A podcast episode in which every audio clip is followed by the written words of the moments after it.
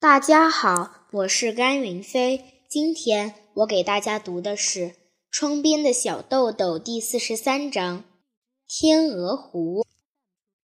这天，小豆豆被领去日比谷礼堂观看芭蕾舞《天鹅湖》，因为小豆豆的爸爸要在舞剧中演奏小提琴独奏，还有一个原因是，这幕舞剧是由一个非常优秀的芭蕾舞团表演的。小豆豆还是第一次观看芭蕾舞。天鹅公主头上戴的闪闪发亮的小皇冠，像真的天鹅那样轻盈的在空中飞舞着。在小豆豆看来，真的是飞了起来。王子爱上了天鹅公主，所以无论别的女人怎么向他表白，他总是用舞蹈来表示不行。最后，两个相爱的人终于一起翩翩起舞，音乐也极为优美。小豆豆非常喜欢。回到家之后，小豆豆还一直在想这幕舞剧，感动极了。第二天一大早，小豆豆一睁开眼睛，头发还乱蓬蓬的，就立刻跑到在厨房忙着的妈妈身边，说：“我决定不做间谍了，也不做宣传艺人了，也不在车站做卖票的人了，这些全都不做了。我要做一个扮演天鹅的芭蕾舞演员。”妈妈一点也不吃惊，说：“是吗？”小豆豆虽然是第一次看芭蕾舞，但在这之前，他就经常听校长先生讲，美国有一位名叫伊莎朵拉·邓肯的女舞蹈家，她的舞跳得棒极了。邓肯和小林先生一样，都受过达克罗兹的影响。他自己尊敬的小林先生所喜欢的邓肯，小豆豆当然也很喜欢。尽管没有见过邓肯，小豆豆却一直对他有一种亲近感。所以在小豆豆看来，想要成为一个舞蹈演员，并不是什么难以理解的事情。凑巧的是，正好有一个好机会。那时，小林先生的一位朋友来到巴学院教韵律操。这位先生在学校旁边有一间舞蹈教室，于是小豆豆的妈妈就拜托这位先生，请他安排小豆豆放学以后到舞蹈教室学习舞蹈。妈妈从来不对小豆豆说应该去干什么。小豆豆如果说我想干什么的时候，妈妈就会说好啊，然后并不多问什么。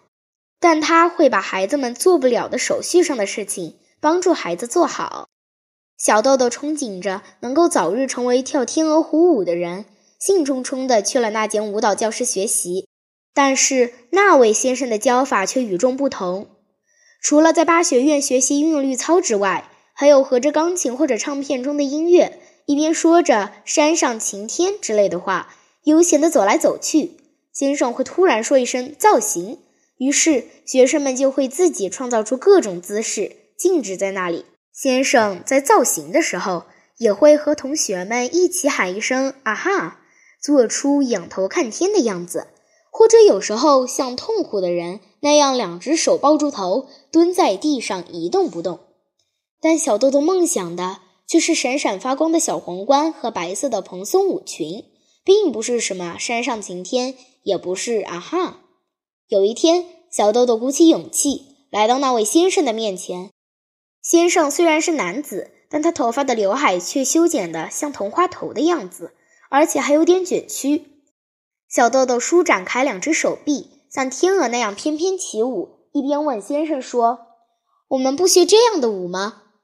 先生的脸极为英俊，鼻梁挺拔，眼睛大而深。